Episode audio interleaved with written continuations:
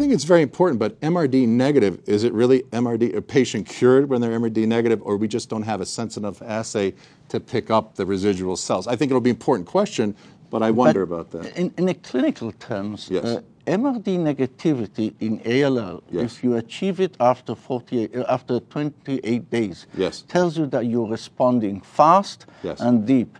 And when you look at clinical data, it's clear that the outcome is, Is better, much better. Much better. Yeah, so, Especially in the pediatric ALL, I believe also. and also, yeah, and in the as well, yes. it's clear, and Very we are clear. seeing it in our trials in adults. It's almost you can tell if you look at the national study with pediatric protocols with in uh, young adults.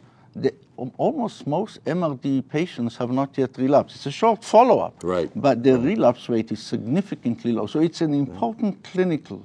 There's a lot of problems of measuring MRD, but as a concept, it's important. Right. Let's move on. Actually, a very exciting area now is with respect to uh, the FDA granting breakthrough therapy designation to three separate CAR T therapies, chimeric antigen receptor T cell therapies for use in patients with relapsed refractory ALL. And what's exciting here is that I don't think we don't have one standard approach to the CAR T cell type of therapy. I think that we're seeing maybe a very uh, rapid uh, progression. We're seeing now companies who are getting involved with developing CAR T cells, and